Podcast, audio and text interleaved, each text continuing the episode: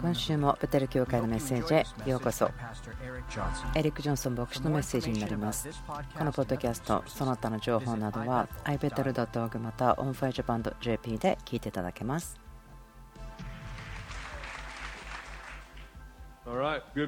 えーおはようございます。メ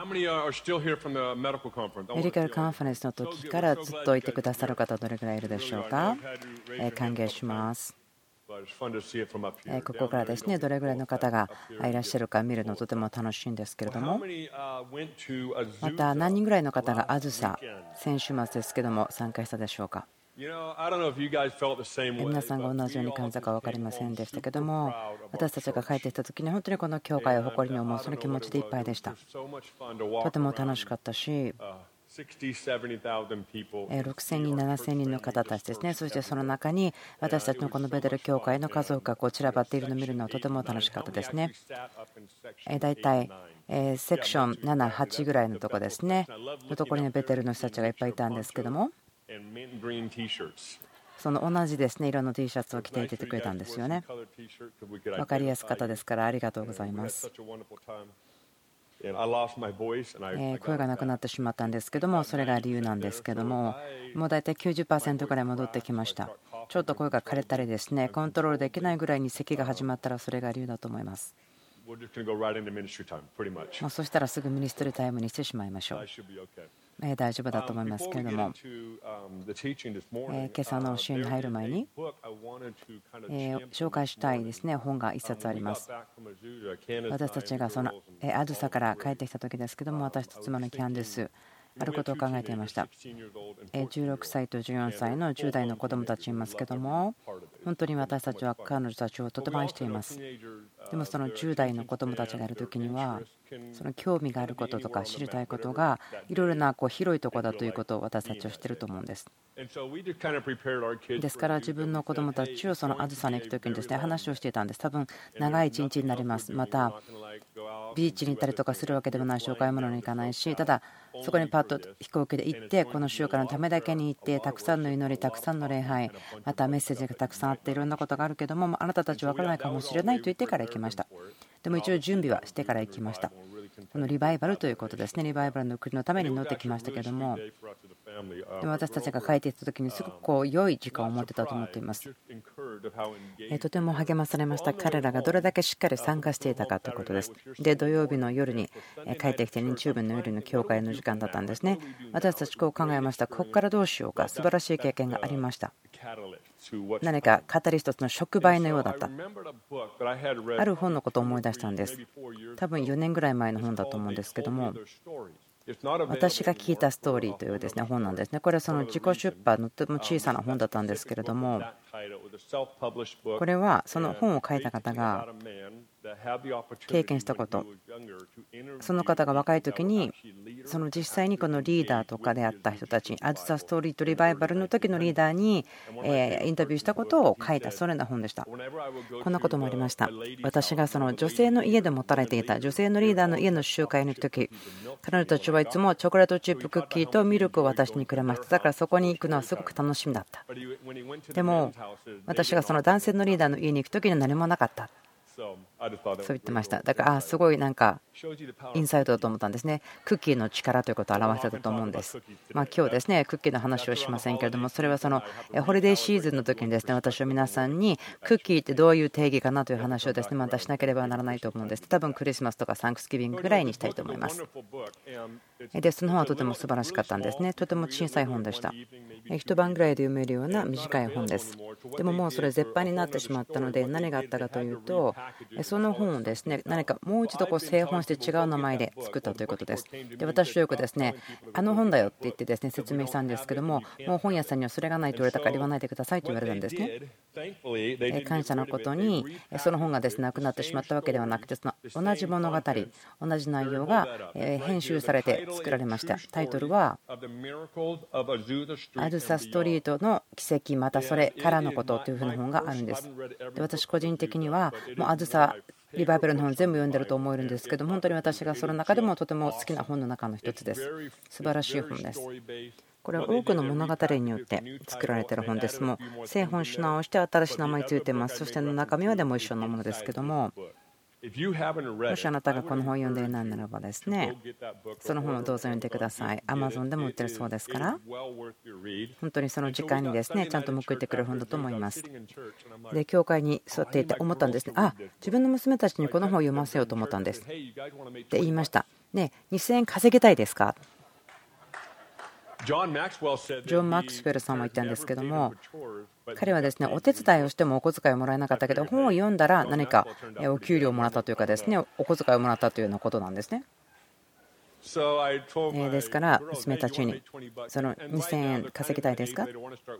彼女たちはちょうど自分たちでお金を稼ぎたいというわけなので良いタイミングだったんですね。だからはいと言ったんですね。何をするのとも言わずにはいと言ったんです。で本を読んでください。読み終わったらあなたに2000円ずつあげるけどそれを読み終わったら話をしましょうと言ったんですね。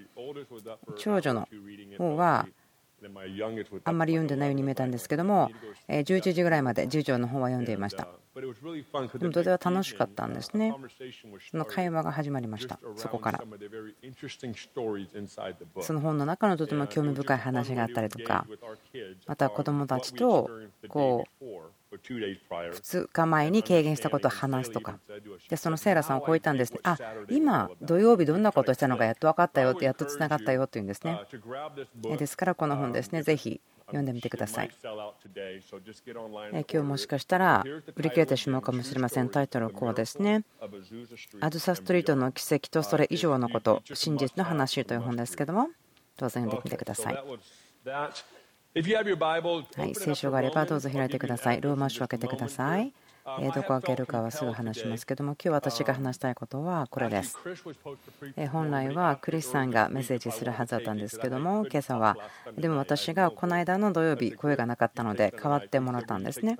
そして、今日しっかりと声が戻ってきたので、今日話せるかなと思っていますけれども、そして皆さんに分かっちゃいたこともあるんです。2つのフレーズなんですけれども、とてもまあ大きな概念ということになりますから。全部のことをですねこの朝の時間ですねカバーすることはできません。それは不可能なことですから。そのまた神学的にも教会の中でキリストの体の中でよく話されているまた昔からある会話なんですけれどもそれは決断をすることとその神の御心ということです決断をすることと神の御心についてという話をしたいと思います。決断した人たちいるでしょうか？もちろんそうですね。手を挙げていないならばまあノーコメントにしておきましょうそして何人の方が考えましたか？神の御心、私のための御心は何だろうと考えたことありますか？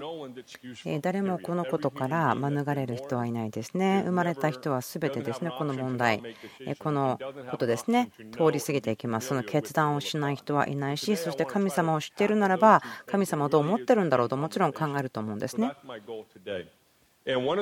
そしてこの、え私の人生のための神様の御心そして決断ということが、とても大きなことなので、え十分な聖書箇所を話す必要があるなそれで土台を作る必要がありますなと思いますね。そうでなければまた終わってからですねまた多くの疑問ができてしまうと思うんです。ですから5分か10分ぐらいいくつかの聖書を読んでいきたいと思います。それはその土台を作るためですね。ローマ書の12ローマ書の12章の1節2節よく知られているところですけれども置いてますね。私たちが神様の御心を話す時にこのところは人々はよく使うところですねと読んでみましょう。一節そういうわけですから、兄弟たち、私は神の憐れみの上にあなた方にお願いします。あなた方の体を神に受け入れられる清い生きた供え物として捧げなさい。それこそあなた方の霊的な礼拝です。とても上手にここは語られていると思うんですけれども、本当に頭の人が書いたんじゃないかなと思うんです。2節この世と調子を合わせてはいけません。調子と合わせてはいけません。情熱を持ってください。調子を合わせてはいけません。いや、むしろ神の御心は何か、すなわち何が良いことで、神に受け入れられ、完全であるのか分けましるために、心の一心によって自分を変えなさいとありますね。御心とは何かということに書いてありますけども、マタイの12章に行きたいと思います。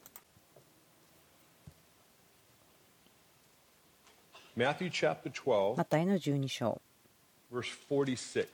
46節になりますけれども。イエスがまだ群衆に話しておられる時にイエスの母と兄弟たちがイエスに何か話そうとして外に立っていた。すると誰かが言った。ご覧なさい。あなたのお母さんと兄弟たちがあなたに話そうとして外に立っています。しかしイエスはそう言ってる人に答えて言われた。私の母とは誰ですか？また私の兄弟たちとは誰ですか？この時のイエス様の応答で私びっくりするんですけどもお母さん来てますよ。イエス様の応答どうだったんでしょうね。想像したことありますか？あなたのお母さんだよ来てるよ。お母さんがあなたの注意するんじゃないっていうふうに言われたのかもしれないですよね。または彼女が走って逃げていってしまったとか傷ついてしまったとか。49節それからイエスは手を弟子たちの方に差し伸べて言われた。皆さん私の母私の兄弟たちです。誰を指してお母さんと言ったのか分かりませんけれどもそれはポイントではないので進みましょう。50節。天におられる私の父の御心を行う者は誰でも私の兄弟姉妹また母なのですとあります。50節。天におられる私の父の御心を行う者は誰でも私の兄弟姉妹また母なのです。御心とありますけれどもここでは人間の意思そして神の御心その両方を指していますなぜでしょうか？私がすること、私が自分の人生でしたこと、そのキリストの体に使えること、教会に使えること、私の背景、皆さん知ってるかもしれませんけれども、片方は6代、もう片方は4代の宣教師、牧師のつながりの家系です。いつもそのクリスチャン教会のつながりの中でいろいろやっています。神様の御心というのはとても興味深いフレーズなんですけれども、特にその教会の中に、また神様とつながっているならば、私、たくさんの時を人々と話すんですね、この礼拝の前とか後とか、どっか旅行してる時とか、私の人生というのはこの人々との会話で満ちています。それをとても楽しみますけれども、その本当の人生の問題とかに対して話したりするんですね、いい時も悪い時もあります。そしてその39年間それをやってきているのでとても興味深いことが見えたんですね。誰かが神様の御心ということを話し始めた時に気がついたんです。多くの人はとてもこう無力感を感じるとその情熱とか力づけられているというよりはその力が取られているように感じるんです。クリスチャンその信者の人たちがその神様の御心って考えた時に励まされているというよりは何か罠に入ってしまっているという感じがするんです。ですから今日は私そのことを話したいんです。皆さんを狭くするためでもなく制限するためでもなくその信者というのは最も地上で自由である人たちでなければならないと思います。それは私たちはその無法地帯というかですねもう何でも好きなことやっているそういうわけではありませんけれども私たちは最も自由な人たち一番ハッピーな人たち神様の御心は私たちを励まし力づけるものだからです。そして自由にします解放するものだからです。私がその信者の人たちと話す時ですけどもその神の御心を話そうと思うともう瞬間にですねシャットダウンしてしまってあ何かこの牢獄に入っているような感じがするんですね。私は分からない神の御心が何だろうと一生それを探してしまう。そしてクリスチャンのアクティビティ断食とか祈ること聖書を読む祈ってもらう。自分の神様の御心は何だろう。それが悪いんですか？そんなことはないんですね。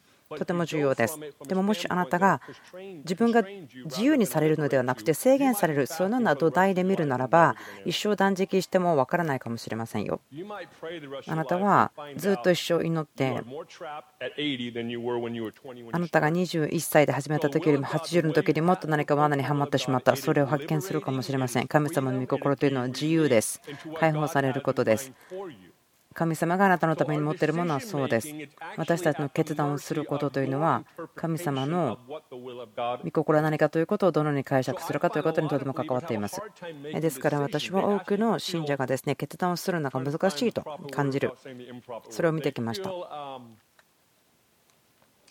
ま不適切なことを言わないようにちょっと話し変えますけれども決断ができない理由はそれをするなら自分は失敗するだろうと罠にかかってしまっているんですね。そう人生をそう見ているんです。ですから恐れがあって前進することができない。何かをやってしまってそれがもし見心じゃなかったらどうしようと思ってしまう。でもあなたの決断というのはあなたが神の御心をどのようなものだと解釈していることにすごくよるのです。えたくさん聖書箇所を見ますけども、あまり時間がないので、私が読みます。その聖書箇所はあの書いておくことは良いと思います。第1手モて2の3と4。はい、あの皆さん開けなくてもいいですよ。ただその聖書箇所書いておいてください。3節そうすることは私たちの救い主である神の御前において言うことであり、喜ばれることなのです。神は全ての人が救われて真理を知るようになるのを望んでおられます。なぜこれが大事なんでしょうか？ここに書いてあることは、神様の望み、あなたへのもの、それは救われるということです。それが神様のあなたの人生の御心ですね。救われること。あなたが神の息子、娘であること。私がここでやってみたいのは、5つか6つの聖書箇所からその大まかな枠を作るんですね。父の御心は何かということ。ある方たちは自分の仕事は何だろう。この町に住むのはどうなんだろう。この仕事を取っていいんだろうか。このステップやっていいんだろうか。でも私が思っているのは神様の御心がもっと広くて大きいものだよということをあなたが想像しているよりもでもあなたの夢というのも神様のその御心の中に加わるんだよということを見つけてほしいなと思っています。神様の御心の大きいところあなたが救われることです。次は何でしょうか？エペソの5の1718ですから愚かにならないで主の御心は何であるのかをよく悟りなさい。また酒によってはいけません。そこには宝刀があるからです。御霊に満たされなさい。この2つ目に当たると思うんですけども神様の御心というのはあなたが救われてそしてあなたが御霊によって満たされることです。主の霊で満たされることです。これは制限ではないですよね。これは素晴らしいことです。神様の御心というのはあなたが救われてあなたが神様の御霊で満たされるということ。はい、次ですけれども、第一テサロニケ4、3から7、神の御心はあなた方が清くなることです。あなたが不貧困を避け、各自わきまえて自分の体を清くまた尊く保ち神を知らない違法人のように情欲に溺れずまたこのようなことで兄弟を踏みつけたり欺いたりしないことです。なぜなら主はこれら全てのことについて正しく裁かれるからです。これは私たちが前もってあなた方に話し厳しく警告しておいたところです。神が私たちを召されたのは汚れを行わせるためではなく清潔を得させるためです。これは御心ですね。私たちが清くなる、清潔を得るということですね。聖化されるということです。あがなわれたものですから、それが救われるということです。次に行きましょう。第一ペテロ2、13から15。人の立てたすべての制度に主の上に従いなさい。それが主権者である王であっても、また悪を行う者を罰し、善を行う者を褒めるように、王から使わされた総督であってもそうしなさい。というのは善を行って愚かな人々の無知の口を封じることは神の御心だからです。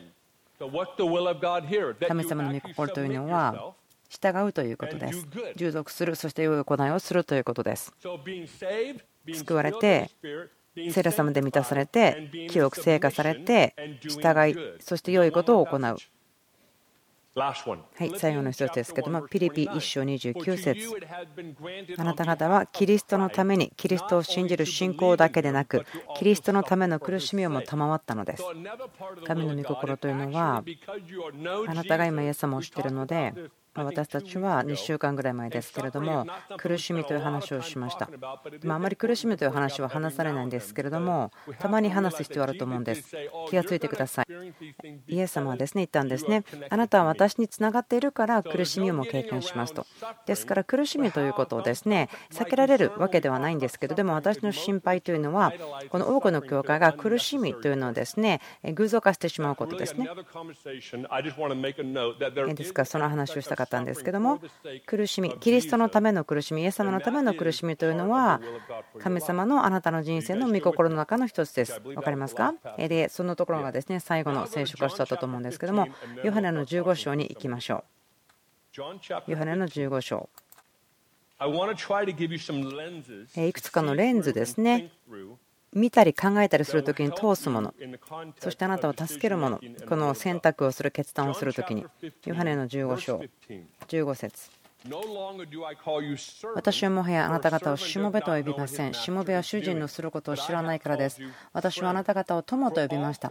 なぜなら父から聞いたことを皆あなた方に知らせたからです。ここで分かるのは2つのキーワードがあります。しもべ、友達とあります。そしてこの箇所がですね、え旧約聖書によって書かれている、そういうこともできるでしょう。でも新約でもですね、パウルは奴隷と言ってますね、キリストの奴隷であると言っています。ですから3つの言葉があるんです。考えてみてください。奴隷、しもべ、友人3つはっきり分かれています私と妻のキャンデスの話ですけれども99年その時は結婚して大体2年半ぐらい経っていましたし、妻のキャンデスは私たちの長女を妊娠していました。で、その時の1、2ヶ月の間に私たちは3つ、4つの何か違う報酬、働きをですねやってくれませんか？としてお願いをもらいました。でもその時私たちは当時のベテル教会でそのユースグループの働き、そしてまたミッショントリップのことのためにスタッフをしていました。1年間に3、4回していたんです。そのだけでももう忙しいなと思ってました後にはどれだけ選挙旅行に出ることになるかなんてですね想像もしませんでした。それらが私の仕事でした。私たちはハッピーでした。結婚していたし子供も生まれるそのような時でした、シーズンでした。でその年ですね、99年の夏、私たちは複数のドアがいっぺんにやってきました。何かその機械ドアというのは波のようにやってきて、急にもうなくなってしまうんですね。そんなような時でした。全部いっぺんにやってきたんです、1ヶ月に。一つのことは、私たちの家族の友達、また妻の友達でもある人たちによってスペインで選挙師にならないかということ、そのバルセロナで教会開拓してないかというところでした。それをやったら楽しいだろうなと思ってましたけれども、ですから正直に言って私たちは本当にあのスペインが大好きなんですね。何回か夏を過ごしましたし、本当にスペインが大好きになりました。とても素晴らしい美しいところです。ああ、バルセロナ、すごいと思ったんですね。で、その電話が来ましたね。個人的に招待されました。で、また他からも来ました。ランチョというところでですね、スタッフをしてください。私たちクリスマスギフトで多くのものを捧げたり、個人とかデイケアセンターとかですね、メキシコでしてきたんですけども、もそこでスタッフしませんか？メキシコでと言われたんです。でそれらがあってそしてまたそれに加えてマイク・モーリスさんとダニー・シルクさんから電話が来たんですね。この当時お二人はですね何かちょっと怖い感じのひげもじゃの顔だったんです。で山の人だなっていう感じしたんです。別に意地悪という言い方ではないですね。もうなんか男性的な山の人っぽい日でした。で電話かけてきてこう言ったんですあなた方来てくださってここで私たちの次のユースパスターしてくれませんか？マイク・モーリスさんはオーストラリアに行く準備してるんですよという話を聞いたんですね。いっぺんにですねその時にやってきました。で私たち思ったんですね。ああ神様あなたはすごくはっきり分かるように何かをしてますね。4つぐらいの選択がありました。決断がありましたけども私たちの前に私たちは普通のですねプロセスがあったんですね。祈って断食して多くの人たちと話しました。家族とか友達とかどうしたらいいですか？とか話しましたけれども知ってますか？神様は神様はですねミュートその喋らない。消音状態になるんですね。私たちが大事なことを決めるときにこの教えはですね黙っている神様というような感じです。こんな感じですね。神様がいやちょっと何も言わないで彼がどうするか見てみよう。そう言っているようです。私たちはですねあなんか失敗しようかなと思うかもしれないけどでも神様は彼がどうするのか見てみようと思ってるんだと思うんですね。私たちは祈ったりですね生み出そうとしたりですね一生懸命頑張るんですけれどもちろんそうですよね。引っ越しをするとか場所が変わるという時だったらその特にその時若かったですからいろんなことが頭の中で回ってましたで有名な預言者のボブ・ジョーンさんという方ですけどもその方がレディングに来ていて、まスタッフですね私たちに対して祈ってくれるというチャンスがありました長い話を短くしますけれども私とキャンザスをですね呼んで祈ってくれたんですねで彼は何かま今はですねそのことを言ってくれてありがとうと思いますけど当時は違うよと思ってました。神様どうぞそれ返却していいですか？というふうに言ってました。今それそうじゃないと思いますよと言ったんですけどもこんなことを言いました。あなたは人を愛しますよ牧師が人を愛するように愛しますよと言ってました。人を愛するということが自分できなかったわけではないんですけど、牧師ということの理解が健全ではなかったんですね、その時には。ですから私はそれになりたくなかったんです。牧師になりたくはなかった。それは他の人のためだ。あ、この人自分に合ってないことを言ってると思ったんですね。だから思ったんですね。あ、自分が人生でもらった最悪の一番良くない予言的な言葉だなと思って、でも私は笑顔を作って、ボブさんありがとうございましたと言ったけど、心の中ではいやいやいやと思ってました。で、彼、キャンディスさん、妻のために祈りました。それは私にもっとイライラをですね足したんですけども、彼はこう言いました。あなたは、あなたの夫よりももっと牧師みたいになりますよと言ったんですね。スタッフの方はですね、あもうそれ本当にぴったりですねと思ってるかもしれません。私たちがですねそのどうしたらいいんだろうとこう探そうとしている時に語られた言葉で特定性のある言葉はですねこれぐらいでした。私たちは何も得なかったんです他には。でもこのプロセスの中でもう神様あなたは私何してほしいんですか？と考えた時にある時にこう思いました。このように感じました。あなたが決断すること、またそれをすること、私は全て敬いますよという言葉。それのことを聞いたことなかったんですね、神様から。もう全く反対の決断の仕方です。以前はとてもこう小さな制限のある考え方から考えていました、決断をするということに関しては。こんな感じです。こう考えていました。決断ということは正しい決断、間違った決断がある。私たちは信仰で満たされているし、その道徳ということも持っています。ですから私たちはこう考えます。良いことがあって悪いことがある。でも、御国の中ということは全てが黒白ではないんです。それをですね誤解しないでください。これがですね私と話の最後ではないです。結論ではありません。全て人生で決断するということは、合ってること、間違ってることだけではないんですね。また最も大きな動機はこれですよね。間違ってるのはどれでしょうか？間違った決断をしたくないんです。そのように考えたことありますか？話したことありますか？多分みんなそうだと思うんですね。よく言いますよね。このことを失敗したくないんです。めちゃくちゃしたくないんです。人生で神様の御心から出たくないんです。だから私たちは何もしないし制限されてるような気がしてしまう。これはすごくおかしいですよね。自分がこれを聞いた時に気がついたんですね。あこれは全く違うプロセスだ。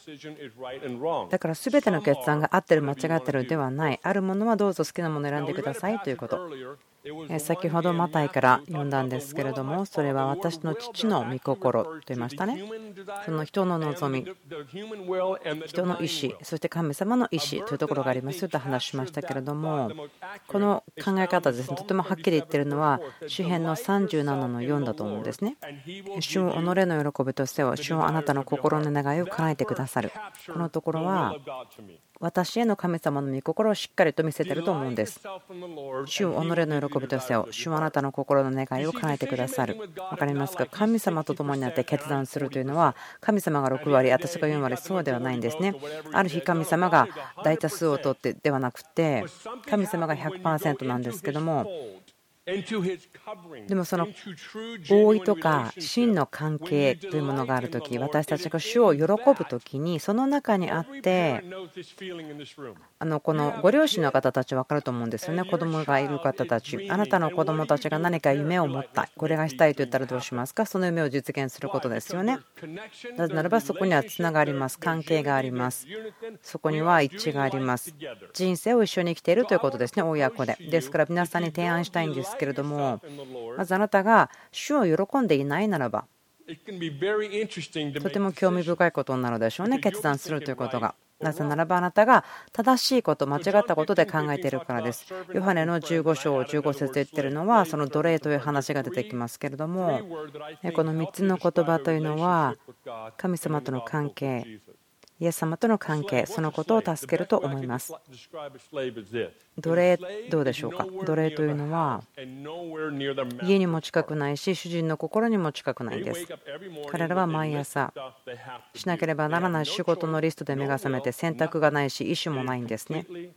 全く完全にこのリストがあるからそれをする自分の主人と関係も作ることができない彼がしたいこともわからないそれが奴隷の人生です。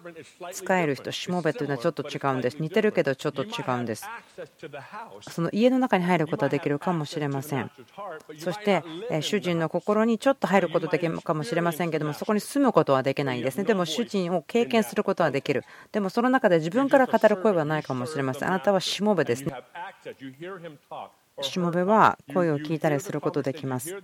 会話を聞くことができます。望みを聞きます。でもあなたの仕事はしもべとして使えることです。奴隷は入ることもできません。しもべは入ることもできます。でもそこに対して自分の意思とかがあるわけではないんです。でも友達、友、友人、これは全く違います。家の中に入ります。あなたは会話を一緒にする人になります。会話に入ります。マスターの心を聞きます。そしてマスターはあなたは友達だからどう思いますか？として聞かれるんですね。そのインプット、思い、考え方、そのことを聞かせてくださいということを求めるんです。私、こう思うけど、あなたはどう思いますか？そのようになります。そこに会話があるんです。立て上げられるんです。あなたが今友達であるからです。教会はとても素晴らしいシーズンですね。教会の歴史の中に入っています。なぜなら、教会が神と友となっているんですね。奴隷とかしもべだけではなく、友となっているからです。ですから私たちは、これ一晩でですね変わることではないけれども、いつも続いているシフト、変更、移行というものが教会の中で起こっています。奴隷からしもべ、そしてしもべから友、神の友であるということを誤解しないでください。神様はいつも神様です。もちろん、念のため、神様はいつも神様ですね。神様がストーリーを書かれました。神様は変えることは何でもする権利があります。覚えてください。神様はあなたの望みということにものすごく大きな価値を見てます。あなたが想像することできないぐらい持ってます。あなたの望みに、あなたが興味ある以上に神様はあなたの望みに興味があります。私が神様を喜ぶとするとき、神様を喜ぶとき、神様の望みというのは私たちの望みが実現することなんです。第2コリント3章ですね。どうぞ開いてください。あと少しだけ時間残っていますので、第2コリント3章。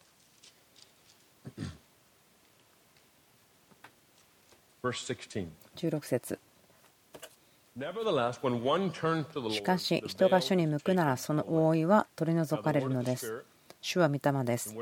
そして主の御霊のあるところには自由があります。私たちは皆顔の覆いを取り除けられて鏡のように主の栄光を反映させながら栄光から栄光へと主と同じ形に姿を変えられていきます。16節しかし人が主に向くならその覆いは取り除かれるのです。私信じていますね。これはもう絶対に変わらない土台です。立つ場所です。私たちのレンズです。主に顔を向けるならば、神様の御心というもの、決断というもの、それごと変わります。主に向くなら、こう言いましたよ。前にもですね、この部屋で言いましたけれども、多くの私たちは間違った質問をするんです。その質問は私の人生のための御心は何かの間違った質問です。正しい質問は神様あなたが私の人生の中で何を立て上げているんでしょうか？もっと賢いですよね。知性のある質問だと思うんです。多くの人たちは神様の御心なんですかと聞きますけれどもそれは奴隷やしもべの視野土台から考えているんですね。ただ私がしなければならないことを知ってくださいということ。私とキャンデス妻がですね99年リバベルに呼ばれた時にどうしようかなと祈った時に神様があなたの好きなことを決めてくださいと言われたように感じましたもちろんバルセロナはですね私にとってとても素晴らしい場所に見えました正直に言いましょうもちろんメキシコだってそうです。リバベル、私そこで育ったんですね。もう何か他のことをする準備ができていたということでしょう。あれ？じゃあリバベルに行かなきゃいけないのかと考えたらなんでそこに行かなきゃいけないのかなと思ったんですけどでも正しい決断だったなとは感じたんですね自分の決断に確信を持つのに。でも妻のキャンディスさん反対だったんです。彼女がリバベルって聞いた時に彼女ああもう引っ越ししましょうというふうになったんです。もうあ私出てる高校姉妹リバベルに行きますと言ったんですね。でも彼女のその時までの夢というのはスペイン語を話すと国々に住むことでした。だからスペインだってメキシコだってもちろんそのカテゴリーに入ります。で他の選択というのはリバベル、カリフォルニア、アメリカに住むことでした。もう北米大陸です。そこにあるストーリーはあるんですけどそこを話する時間がありませんから。彼女にとってはあもうこれは神様というようなものでした。で私にとってはいやこれ神様どころか分からないけどあでも多分それをするべきだと思いますよという。大体私には23年かかったんですね。気がつくまで。あこれは私たちがした決断のベストだと分かるまで。最善の決断以上のものだったんですけれどももうそこに着くまではですね他に何かチャンスが来た時にあもうこれは神様の違いないここから出ていくとそう思ったぐらいだったんです。こんなこともありました。主の預言者がですねやってきてあ2年経ったら神様リバベルから出しますよとそのような預言もありました。でそれが来た時にあ状況が変わった。あではなんかここから私たち出ていくんだと思ったんですけどもそれをやっているプロセスの中で分かったのはここから動くべきではないということ。ここにいるというですね決断をしたんですね。その後4年ぐらいいたと思うんですけれどもリバブリにいましたけれどもその時のことをですねもう本当にとても大事にしています。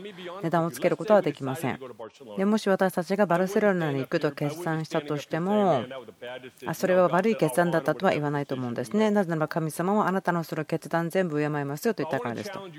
私皆さんにチャレンジしたいんですね。神様の御心ということ。あなたが思っているよりも自由です。決断すること。御国というのは赤に変わるまでは青ですよということをあなた発見するでしょう。ほとんどの教会というのは青に変わるまで信号が赤ですよとなってるんですけどあなたはそのしもべというとこなんですね。でも友というのはあもう完全に許可をもらってますよ。止まれというまではですね進んでいいんだよ。右に向かれというまでは右に行かなくていいんだよ。あなたのために神様が全部決断をしていたならばあなたが神様の前にその人生の終わりに立ったら何も言うことがありませんよね。あなたはそこに立って神様があなた何をしましたか？と言った時にもう全部全部あなたが決断してくれたから私何もしませんでしたよと言うんですか？とても悲しい瞬間になってしまうと思うんですね。神様が自由意志を与えていますね。決断するために賜物とスキルを与えています。そこから何が起こるかということのためにあなたが人生を捧げて投資していた時に。ですから神様に全部あなたのために決断をしてもらおうと思わないでください。自分でいくつかの決断はしたいですよね。時々大きいものとか。だから神様がその大きな決断の時に黙っていてあなたが何をするかというのを見たいかなと思ってると思います。はい、それでは今日はここまでにしましょう。どうぞ立ち上がってください。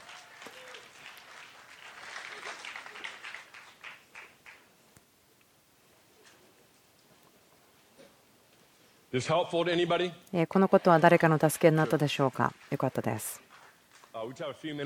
あと少しだけ残っていますけども、今、祈りで1回締めたいと思いますけれども、どうぞまだ動かないでください。は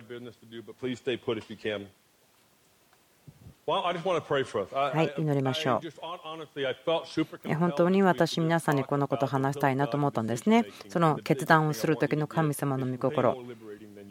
あなたが思っている以上にその神様の御心というのはあなたにその自由を与えますよね。神様の思いの中には素晴らしく導いてくださるということがあります。ですから天のお父さん祈ります。この部屋にいる人すべてがまたオーバーフロールームや見てる方も祈ります。決断をする時の理解を。それは神様の御心というのは私たちを自由にするもの束縛するものとか制限するものではなくてそういうリアリティではありません。この部屋の中にいる人たちがそのしもべであった人たちが神様の友としてあなたに紹介されますように。そしてまた主を喜ぶということの中に歩みますように。その中で気がつきますように。神様が実現したいと思っている望みがあること。その制限ではなくでも何かこの部屋の中でその過去にした決断の失敗のことで恥や後悔しているところがあるならば主あなたが働いてください。あなたが神様の御心にいるのかどうか今聞かなくても大丈夫です。神様の御心というのはもう御言葉にあるよということを私たち分かっていることをありがとうございます。その視野が変えられたことを感謝します。アーメン